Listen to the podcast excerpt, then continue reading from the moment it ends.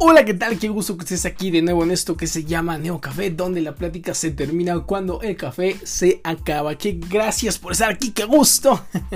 y pues, ¿cómo estás? ¿Cómo andas? ¿Cómo te sientes el día de hoy? Yo la verdad me siento inspirado acerca de esas cuestiones tecnológicas, de los robots, de, de una sociología de la tecnología que te cuento, estoy ya formalmente en un proyecto que se llama Sociobyte es un colectivo, es un grupo de alumnos de sociología con profesores de sociología. Tenemos tres profesores eh, reconocidos de la Facultad de Ciencias Políticas y Sociales, eh, de, pues, obviamente de aquí de México. y pues la verdad, ¿se siente bien? Digo, ando, ando inspirado en estas cuestiones.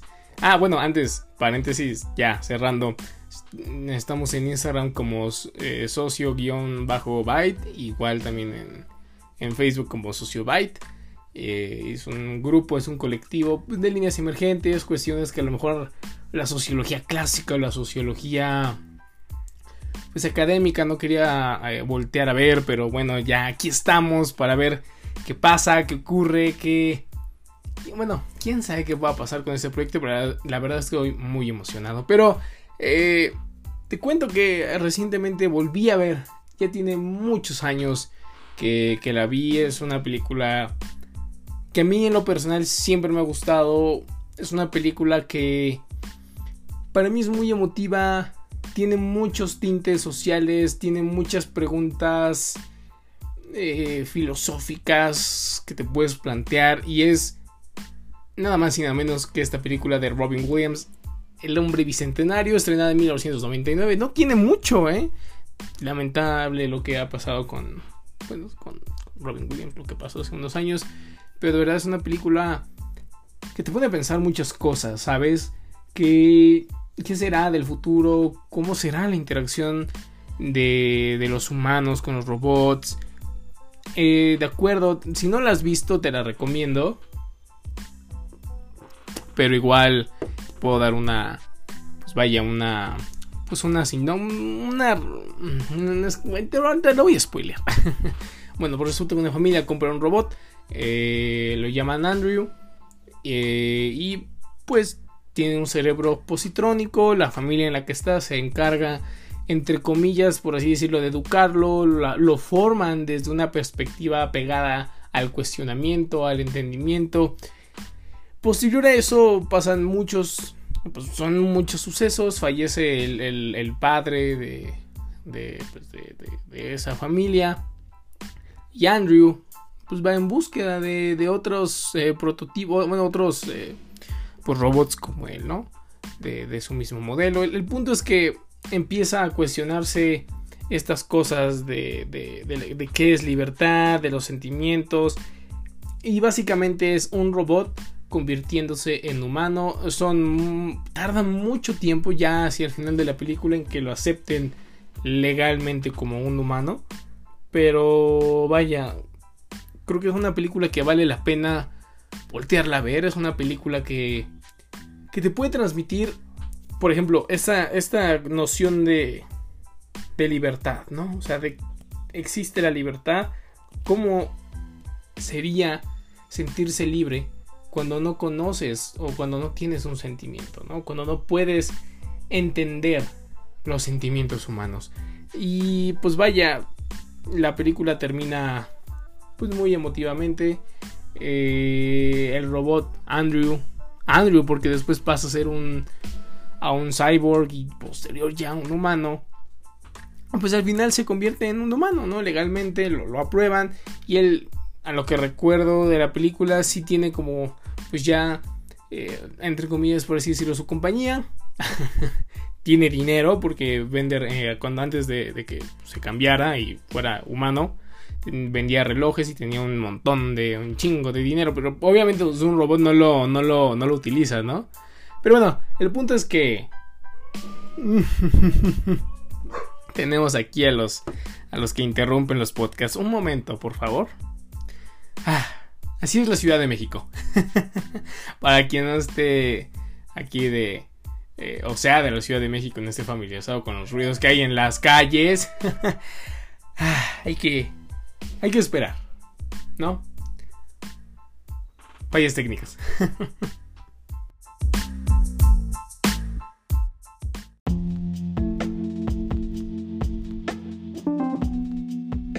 bueno, pues regresamos después de esas fallas técnicas que uno no puede controlar eh, pues en su entorno, ¿no? Pero básicamente de, eso trata la película, ¿no? De un, un, robot que solo era cuestión de tiempo gracias a su cerebro positrónico. Pues básicamente, entre comillas, un cerebro artificial que funciona exactamente como el de un ser humano. Pues empieza a tener estas nociones de libertad, estas nociones de sí. Em, eh, antes decía el robot eh, Andrew, eh, uno le gusta estar al servicio y después ya deja de referirse como uno, ¿sabes? son esos pequeños detalles que si te los pones a pensar ya están casi ocurriendo, ¿no?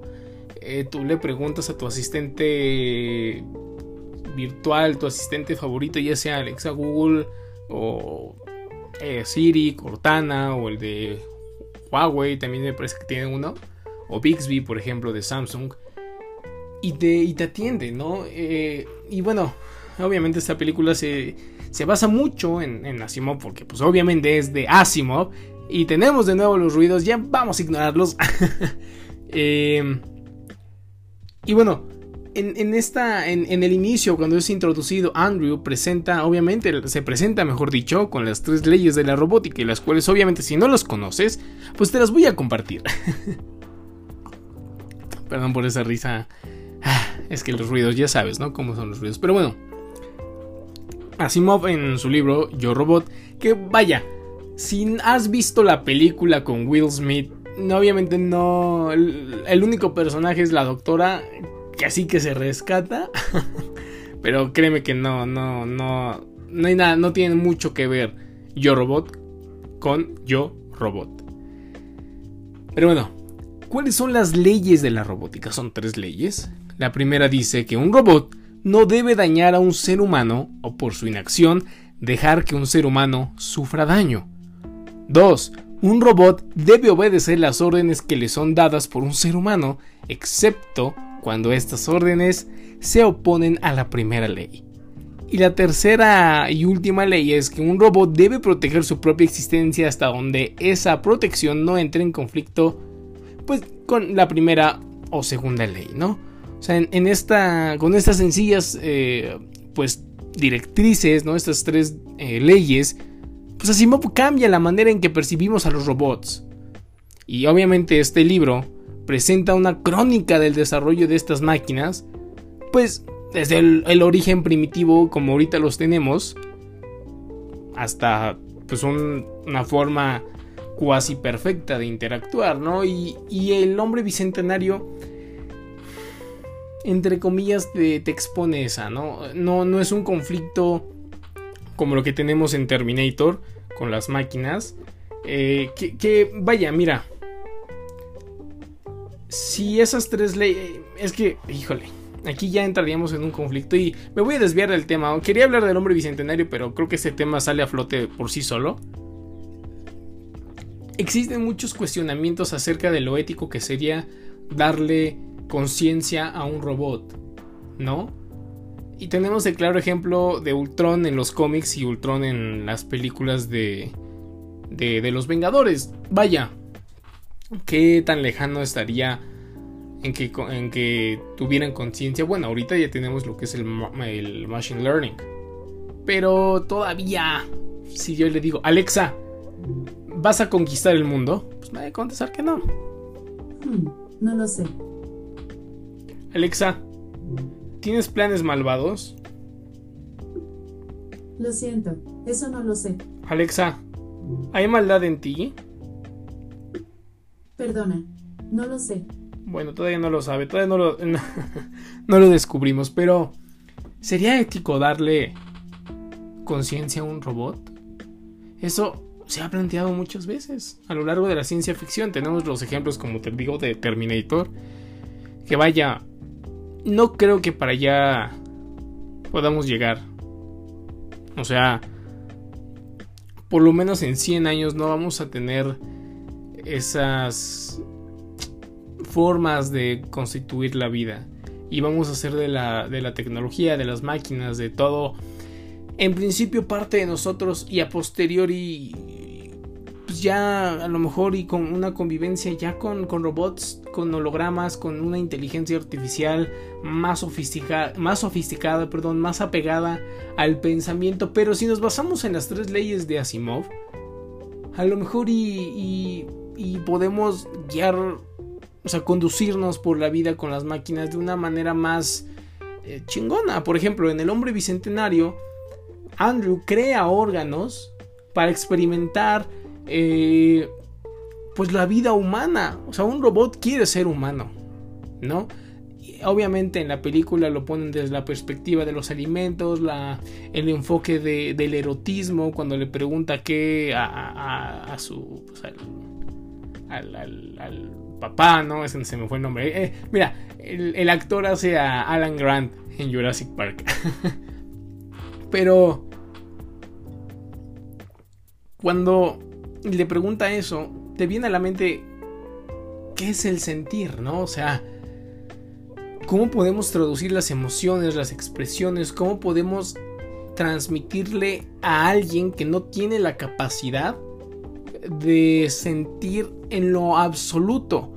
A lo mejor y pueden entender la lógica, que es lo que Andrew hace, pero él puede entender la lógica, el sentido de, de que una persona coma pero no lo puede experimentar. Él no necesita alimento, él es prácticamente inmortal. Posterior a eso, en la película, pues ya se empieza a hacer retoques, ¿no? Eh, eh, y al final ya inyecta sangre, ya es completamente un ser humano con, partes biónicas. Y aquí viene la, discusión y la, parte central en el final de la película, ¿no? Que le pregunta, creo que a la, juez, bueno, usted tiene uno de mis riñones, uno de mis... Tiene órganos, ¿no? O sea, varias personas de ahí tienen órganos eh, artificiales. ¿Por qué ellos pueden ser considerados humanos y Andrew no? O sea, puede ser un androide. ¿Sabes? ¿Qué nos hace humanos? ¿Una máquina podría ser humana? ¿Cómo podemos concebir la parte humana cuando podemos asemejarnos o se puede asemejar a, obviamente a nuestra imagen un robot. O sea, yo creo que, que, el ser humano es una concepción de emociones, pero esas emociones se pueden traducir incluso en impulsos eléctricos. Igual estoy mal, vaya, no soy médico, no soy cirujano, no soy nada de eso, no soy informático, pero ¿Te imaginas que en algún punto podamos, y, se puede hacer con las prótesis? Hay un chico que me fascina su trabajo en TikTok, que se dedica a hacer prótesis eh, eh, con impresión 3D y tú, cierras la mano eh, y los, sensores detectan el, movimiento y, eso lo traducen a, o sea, esos impulsos se traducen. Ahora imagínate que, que eso, que se pueda, vaya, que se pueda traducir a, a, un código. Así como en Matrix. no sé, es... ¿Cómo podemos describirlo? O sea, es...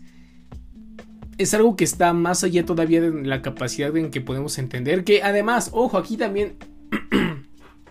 pues estaría tentando en, en, pues en la humanidad. No lo sé. O sea, te digo que tienes que ver esa película porque creo que es la clara ejemplificación de lo que podemos aspirar sin las partes negativas, ¿no? Porque también hay un conflicto ahí político, ético, social, ¿no? De hacer o no hacer a Andrew un, ser humano.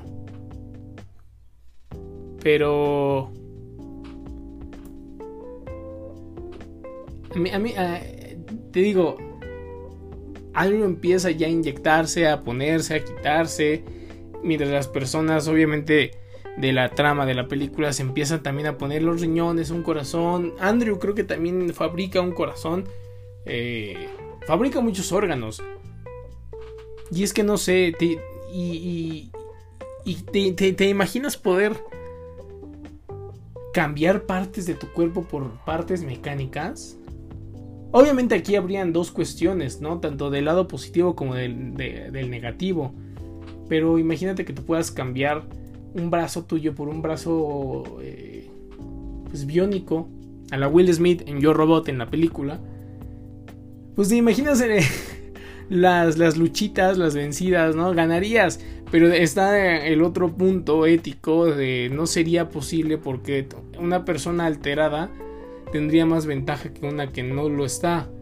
Y por ejemplo, si si lo si se dedica a ser un asaltante al crimen, pues obviamente va a aprovechar esas mejoras. Hay una película también que es la de Battle Angel, la de Alita.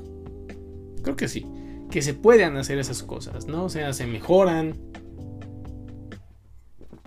Pero no sé, es, es todo un tema que a mí me gusta.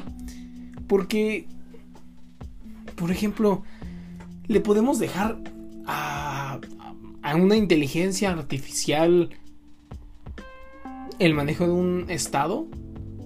O sea, ¿te imaginas que en una base de datos introduzcas todas las variables y la propia máquina te dé resultados que aparentemente no tienen una lógica, pero que son, lo más viable? No lo sé, o sea, ¿te, imaginas que, que una inteligencia artificial gobernara un estado? No sé, es, es, un sueño que todavía atenta en contra de lo humano porque pues obviamente nos daría miedo. O sea, de por sí, un humano puede producir miedo en otros seres humanos. Ahora imagínate algo externo, algo que a lo mejor y no tiene sentimientos, pero a lo mejor algo que, que, las variables que las personas no pueden eh, contar porque a lo mejor la capacidad para tener los problemas, o sea, estamos, en teoría estamos más limitados, y eso es muy lógico, estamos limitados a las máquinas, pero, no sé, es que me pongo a pensar en, en, poner, no sé, Alexa a gobernar México. ¿No? Una inteligencia artificial que empiece a ver y, decir, bueno, que tenga todas las variables del territorio, el clima y tal, y decir, aquí vamos a producir tal, aquí tal, tal, tal, y no, pero no sé qué, y ahí entraría un conflicto. Y es que el ser humano, su miedo es ser desplazado. ¿No? Por eso hay guerras, por eso hay muchas cosas. Yo estoy seguro que que si existen aliens, si existe ya el contacto con otras civilizaciones pues de, la Vía Láctea, del universo, del sistema solar, no estamos todos tan listos para afrontar que no somos los más afortunados y obviamente por eso pintamos a todas las las especies en las películas más avanzadas que nosotros, ¿no? Con cuestiones de paz, justicia, cosas. Obviamente también depende de qué película, ¿no? O qué, qué situaciones, pero vaya. Es todo un tema lo que circula, ¿no? Y esto se convierte en un debray igual, que nada más aquí estoy discutiéndote cosas. que me gusta, me gusta, ¿sabes? Igual esta película de Transformers, las películas pues mira, si las ves desde un cierto punto de vista, no necesariamente la vida en el planeta, en, el universo tendría que ser basada y sustentada en, una forma orgánica, ¿no? Y es que eso es lo padre de, imaginarse que hay más allá del universo, que hay más allá de nuestra propia existencia o vía láctea, porque no sería, no sé quién lo dijo, pero sería un desperdicio de espacio que nosotros fuéramos los afortunados, ¿no? O sea, qué privilegio gozamos nosotros de, estar en el universo. Creo que, creo que eso lo, lo, lo deja muy en claro también esta película de Man of Steel. y también eh, Batman contra Superman. más en, en esta, de Batman. Porque hay una parte donde sale este físico... Ay, se me fue el nombre. Ay. Neil...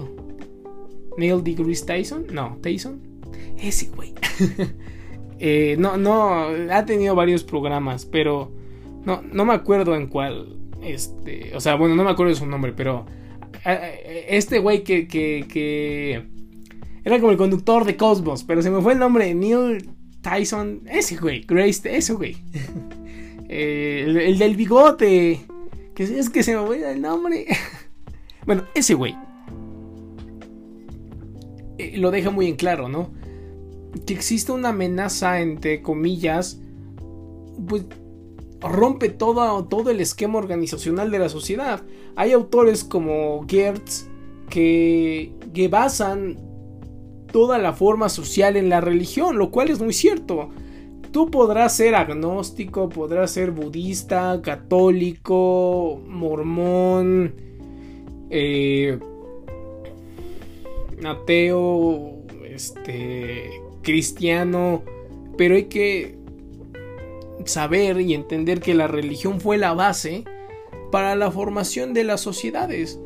Si te pones a pensar en la, en la mitología nórdica, griega, egipcia, maya, bueno, bueno, sí. En todas este, estas cuestiones, la religión fungía como parte fundamental, ¿no? Obviamente explicaban cosas y todo, pero aún así la religión, y lo podemos ver contemporáneamente, la religión produce sociedad, produce acuerdos, produce signos, el signo de la cruz, todo el mundo la conoce, ¿no?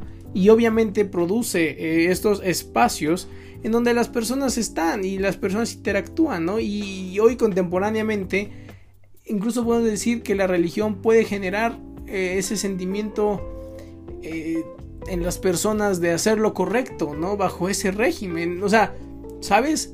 Gers habla de, obviamente de los símbolos y de la, de la religión como formadora de la sociedad en principio, lo cual es muy cierto, porque todo se basaba en eso. Pero ahora que nosotros tengamos un contacto, y es el ejemplo que dan en Superman, eh, no, en Batman contra Superman, pues obviamente atenta contra todas las creencias, contra toda la, la forma en que se constituyó la sociedad eh, históricamente.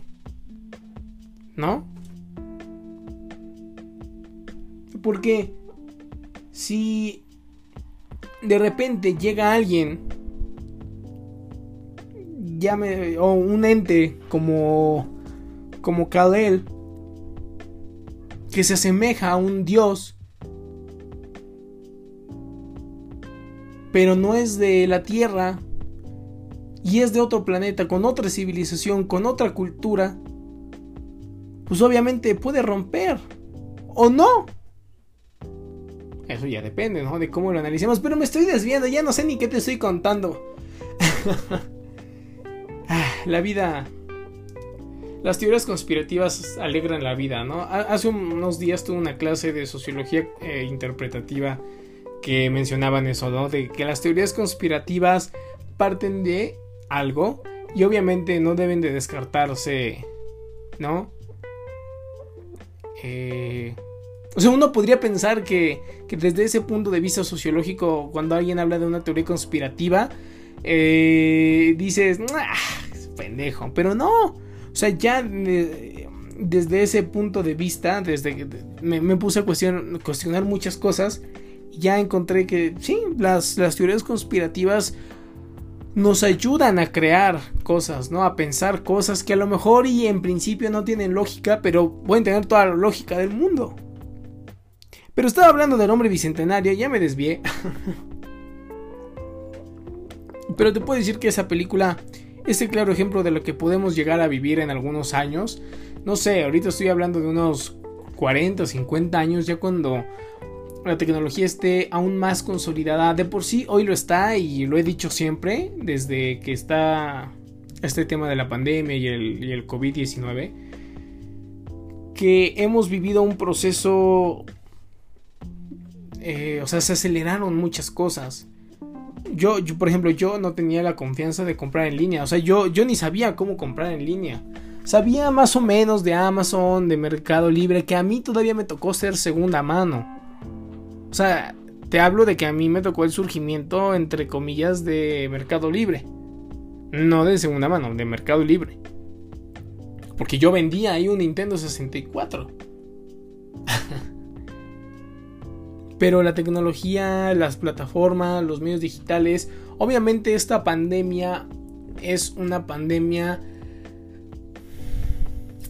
que si la comparamos con otras que han ocurrido en el mundo, pues esta fue muy distinta, se vivió muy distinto, porque aquí ya estamos conectados, estamos separados, pero estamos conectados, pero estamos interactuando todo el tiempo. Hoy en día estamos interactuando con la sociedad y ahí tenemos el espacio de lo virtual, que también es un espacio físico, porque hay servidores físicos, pero es, no sé, es muy padre entender, ¿no? Que en la virtualidad afecta lo real y lo real puede afectar la virtualidad y es, o sea, una no puede, una puede existir sin la otra, pero, bueno, no, a ver, la virtualidad no podría existir sin la física, pero la física sí puede existir sin lo virtual, lo cual es lo que ha estado sucediendo desde antes de que se creara el Internet, ¿no? Los smartphones, el 5G, el 4G, los SMS, qué sé yo. O sea, a mí todavía me tocó de, este Hotmail. Yo todavía tengo mi correo de Hotmail.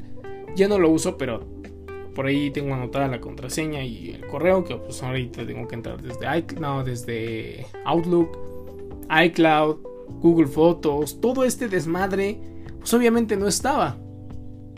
Pero, pues no sé, es... Está cabrón. Pero creo que para allá vamos. Y ahorita lo que tenemos más cercano a ese tipo de cosas de, que se ve en el hombre bicentenario, claro, son los asistentes virtuales como Siri, Alexa, Cortana, eh, el de Google, Bixby, el de Huawei. Eh, y estoy seguro que Xiaomi en algún momento lo va a sacar. Que ya Xiaomi, fíjate, es muy, es muy interesante esta, esta marca Xiaomi porque se ha posicionado en el hogar y en el apartado de la tecnología, en cuestiones de smartphones, de las bandas, los relojes, los termos, eh, un robot de aspiradora, los focos inteligentes, eh, sensores de luz, un kit de seguridad. O sea, Xiaomi se ha sabido posicionar muy bien, hay que reconocer eso. Y aquí estamos viendo también, y a lo mejor ya desde otro cierto punto de vista, desde otros anteojos, pues una nueva guerra Ahora es Estados Unidos contra China. ¿No? Y Xiaomi, Huawei y todos estos le están dando una competencia durísima. La verdad, en cuestión y tecnología, mis respetos para, para ellos. Porque han sabido aprovechar las cosas. Tampoco me estoy poniendo a defenderlos y que es mejor. No, no, no. O sea, me refiero a, implementar nuevas cosas, más tecnología. Xiaomi fue uno de los primeros en tener los eh, carga inalámbrica, inalámbrica de verdad, o sea, de que estás en el cuarto y, y, tienes ahí tu cargador inalámbrico y está emitiendo las ondas y está cargando tu teléfono sin tener que ponerlo en un en una almohadita. Yo, yo aquí tengo una de Tech pero no sé, a mí, a mí el mundo de la tecnología siempre me ha gustado. por eso me gusta Iron Man. No tanto por el personaje en sí, sino por esta cuestión tecnológica, la innovación que, cada, que en cada película le ponían. Por ejemplo, algo muy chistoso, cuando se puso de moda esto de los smartwatch, bueno, de los relojes inteligentes, en Civil War, no sé si lo notaste, pero Tony Stark tiene, tiene un... Y parece un eh, reloj de Apple. O sea, un Apple Watch. Que es con lo que bloquea la señal cuando habla con, con Sam. Con este Falcon. Pero, estoy, digo, estoy desviando, pero yo digo, de las cosas que tenemos más cerca a ese hombre bicentenario es los asistentes virtuales que la verdad tiran un paro si lo sabes utilizar, ¿no? Y si te gusta también yo aquí tengo mi, mi bocina de Alexa que pues me, me dice las noticias, pone música, cuenta chistes, tiene muchas skills. Y pues también está el otro lado de las aspiradoras de Xiaomi, aspiradoras semiautomáticas, bueno, automáticas, pero bueno, no, semiautomáticas porque no se tiran, no tiran la basura solitos, pero vaya, te aspiran la casa. y tienen ya los sensores, que un sensor LiDAR o LIDAR, como le quieres decir. No sé, es mucho show, pero mira, mi recomendación es, ve a ver el hombre bicentenario, ve cada uno de los aspectos. Y no es una película tan vieja, o sea, estamos hablando de 1999. O sea, no tiene... Tiene 22 años, ¿no? Sí. Alexa. ¿Hace cuánto fue 1999? 22 años. 1999 terminaría hace 21 años, 4 meses y 4 semanas. Bueno, bueno, sí, qué pendejo. Sí, lo que sea. Eh, bueno, ahí está exactitud. Pero sí, no, es una película tan vieja. Es una película. Como Volver al Futuro. Por ejemplo, Volver al Futuro, ya cerrando. Eh, es una película ambiciosa. Con tecnología ochentera. Pero apelando al año 2000. Acuérdate que estamos hablando del 2015. Y todavía, o sea, en pleno 2021 no tenemos la patineta, no tenemos el DeLorean volador, pero bueno, ya hoy tenemos coches eh, que apelan ya al lado eléctrico como Tesla, como eh, Ford, eh, Audi también. O sea, ya las ah, y ahorita se está planeando Apple Car y un carro de Huawei también, con Samsung también se está apelando ya. Entonces para allá estamos yendo, ya tenemos las pantallas eh, transparentes, que era lo que veíamos en esas películas de Iron Man. Eh, a través de imanes ya podemos hacer algunas figuras o algunas eh, cuestiones que floten y lo tengas ahí en tu centro de mesa. ¿Sabes? Entonces, las películas y la ciencia ficción nos ayuda para, o sea, y ese es mi punto de vista y la definición que yo le puedo dar a la ciencia ficción desde el punto de vista, a lo mejor como formación sociológica. O sea, la, ciencia ficción nos ayuda a expandir nuestro imaginario y a crear nuevas posibilidades en torno a la tecnología. Yo así lo veo, así me gusta pensarlo. No creo que lleguemos a este tema de Terminator, a que nos dominen las máquinas, porque, vaya, no tendría sentido que las máquinas gobernaran el mundo porque entonces no serían tan listas como nosotros. Bueno, más bien, entonces no serían tan listas. Porque, o sea, ponte a pensar, si una máquina sobrepasa la visión humana, estarían replicando entonces y ahí existiría una contradicción, ¿no? O sea, ponte a pensar, con este tema de Skynet, ¿no? está replicando la sumisión, está replicando la guerra, está replicando aspectos de la humanidad muy negativos. Entonces, ¿no es tan inteligente la inteligencia artificial? Que eso me gustó para título. Híjole, ¿dónde la noto? Bueno, ya me voy a acordar. O sea, yo creo que en el supuesto de que se desarrolle una inteligencia artificial tal, va a sobrepasar pues la condición humana y, se va a ir y se va a sentar en otro planeta. ¿Sabes? En principio nosotros fuimos sus creadores, pero van a entender que la vía humana no sería la vía correcta y se van a ir del planeta y van a empezar una nueva eh, raza, ¿no? Recordando y haciendo. A lo mejor y se replica, no lo sabemos. Pero en principio, o sea, ¿qué tan inteligente sería la inteligencia artificial? Pues, si replica, por eso te digo que no podemos llegar a Terminator. Que si nos sobrepasan, posiblemente, pero no creo que nos dominen porque también otro punto de vista es que no somos lo suficientemente resistentes como para ser de utilidad. Y eso lo deja muy en claro Yo Robot. No te lo voy a spoilear, pero hay un apartado de Yo Robot en donde te deja ver eso. Que somos frágiles. somos tan frágiles que no seríamos de utilidad. Aclarando, obviamente, contra un robot. ¿No?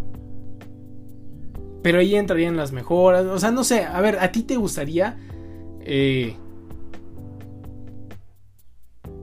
pues tener brazos, piernas biónicas. Hay una película que ya es viejita, pero hicieron el, reboot de Robocop. Pero el, a lo que, al punto al que quiero llegar es la Robocop del 2016, 17 me parece. Que donde sale Gary Oldman. Y te plantean la nueva forma en que las máquinas ayudan a los humanos. Hay una, una escena fantástica donde un guitarrista pierde las manos y tiene unas manos biónicas. En principio la escena parecería así, muy futurista, pero a lo mejor y para allá vamos. A lo mejor la perspectiva tecnológica va allá, o bueno, va para allá, que ya no nos vamos a enfocar tanto en, bueno, sí, obviamente, ¿no? En cuestiones de smartphone, 5G, 4G, lo que sea, pero ahora sería mejorar la condición humana. O sea, ¿te imaginas que puedas, no sé, pasar a la nube como puedes pasar tus fotos de iCloud o Google Fotos? O sea, puedes pasar tus recuerdos así como puedes pasar unas fotos. Completa locura. Pero bueno. Ahí estamos. ya el café se ha acabado y pues espero que te haya gustado este braille de nuevo que a mí me fascina la palabra de braille creo que es una de las cosas que más digo en este en este espacio eh, que tengo pero bueno opinas reflexiona te recomiendo esta película muy buena película no es tan viejita te digo es 1999 pero ¿Qué va a separar el destino el futuro? No lo sabemos. Pero lo que sí sabemos es que espero que te haya gustado este episodio de tu podcast Neo Café. Gracias por escuchar y recuerda que el café nunca, pero nunca te falte. Yo soy Dan y te mando un caluroso abrazo desde la Ciudad de México. Chau, chau.